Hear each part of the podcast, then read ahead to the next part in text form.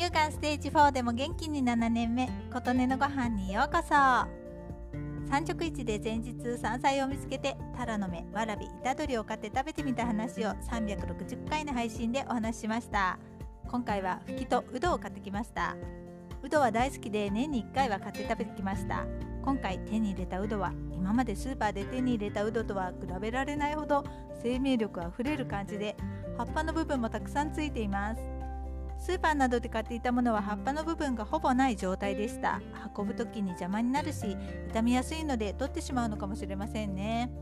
毎年買ってきて適当に炒めてきんぴら風にして食べていますが今回アク抜きのコピーもあったのでいただいてきました。酢水に5から10分ぐらいつけてアク抜きすると書いてありました。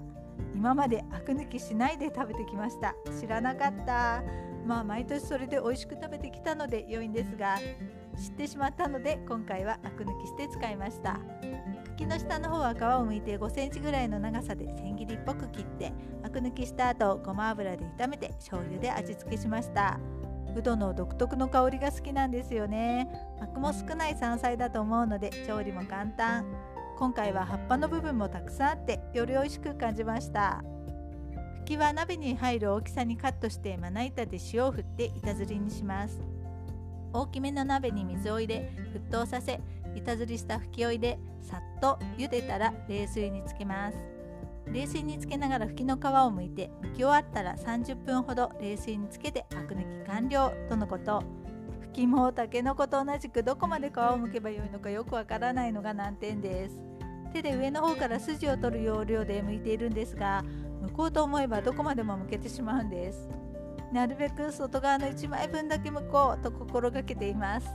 1枚分といっても正確に1枚とかなっているわけではないのも分かりにくい。葛藤しながら剥いています。アク抜きした後適当な長さにして煮物にしました。最後に鰹節をかけて出来上がり。きは私的にはすごく食べたいとなるわけではありませんが食べれば美味しいと思うので春にはやっぱり食べておきたいです。お弁当の歌にも入っているくらい昔から親しまれていた野菜なんですよね。その割にだんだん馴染みが薄くなってきているようにも思うのでせっせと食べなくてはと思っています。さて今回もたけのこ売られていました。たけのこ茹でる元気は今回はなかったのでそこはスルーしてしまいその後見つけたのが農家さんが茹でてくださったものを袋詰めしてくださっているたけのこの水煮たくさんの農家さんのものがありました。